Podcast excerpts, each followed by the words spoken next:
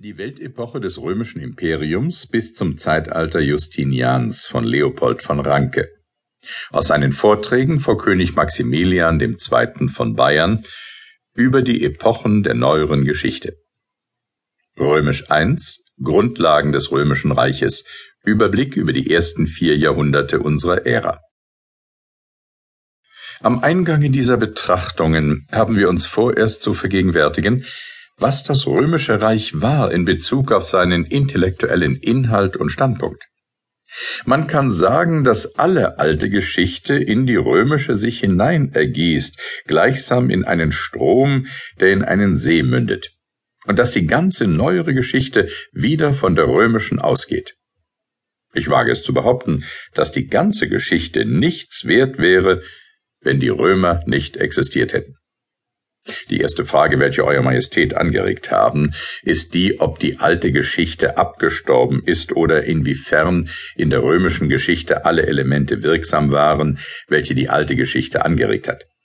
Die Lösung dieser Frage ergibt sich daraus, wenn wir erwägen, dass das römische Reich errichtet wurde auf dem ihm vorangegangenen, durch Alexander den Großen und seine Nachfolger gestifteten griechisch-mazedonisch-orientalischen Reiche welches in sich die bedeutendsten Momente des Orientalismus aufgenommen hatte.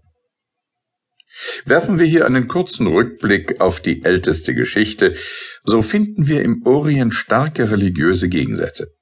Wir finden dort die Juden auf der einen Seite von den Ägyptern, auf der anderen Seite von dem assyrischen und babylonischen Reiche begrenzt, dessen religiöse Vorstellungen mit denen der Ägypter eine unverkennbare Ähnlichkeit tragen. Inmitten dieser heidnischen Völkerschaften waren die monotheistischen Juden unaufhörlichen Kämpfen und Anfechtungen ausgesetzt. Sie wurden von den Assyrern und Babyloniern in die Gefangenschaft fortgeführt und für einen Augenblick schien der nationale Monotheismus dem Untergange nahezustehen, wenn nicht ein anderes Element, welches mit dem jüdischen Verwandtschaft hatte, hilfreich an dasselbe herangekommen wäre. Dieses Element war das Persische, die Perser, deren religiöse Anschauungen reiner und geläuterter waren als die der assyrischen und semitischen Götzendiener überhaupt, machten es sich zur Aufgabe, das jüdische Element zu restaurieren. Darauf kam aber Alexander der Große, der selbst ein eifriger Götzendiener war, und restaurierte wieder den nationalen Götzendienst. Während Kambyses den Apis getötet hatte, erklärte Alexander sich für einen Sohn des Jupiter Ammon und akzeptierte den orientalischen Mythos. Die beiden Momente, nämlich die reinere Religion, an der die Perser einen gewissen Anteil hatten und welche bei den Juden als Monotheismus erschien, wie die Götzendienerschaft der anderen Völker, gingen nun in das römische Reich über, welches das mazedonische, syrische und ägyptische Reich zwar eroberte, im Übrigen aber alles dort bestehen ließ, wie es war. Die Römer waren gleich den Nachfolgern Alexanders heftige Gegner der Juden, und da geschah nun jenes große Weltereignis, dass aus den Juden die Idee der Weltreligion hervorging. Die Juden hatten nämlich zwar die Idee von der Einheit Gottes, wahrscheinlich die Uridee der Urzeiten, erhalten, aber sie betrachteten Gott mehr als einen Nationalgott.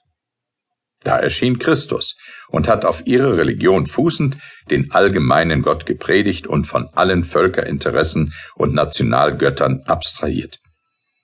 Aus dem Judentum ging die Weltreligion hervor, in dem Augenblicke, wo die Römer die Eroberung des Orients vollendet hatten und eine Masse orientalischer Elemente in ihr Reich aufnahmen. Der ganze religiöse Kampf, der sich im orientalischen Reiche vollzogen hatte, ging in das römische Reich über, und erst im römischen Reiche hat das Christentum seine Welteroberung gemacht.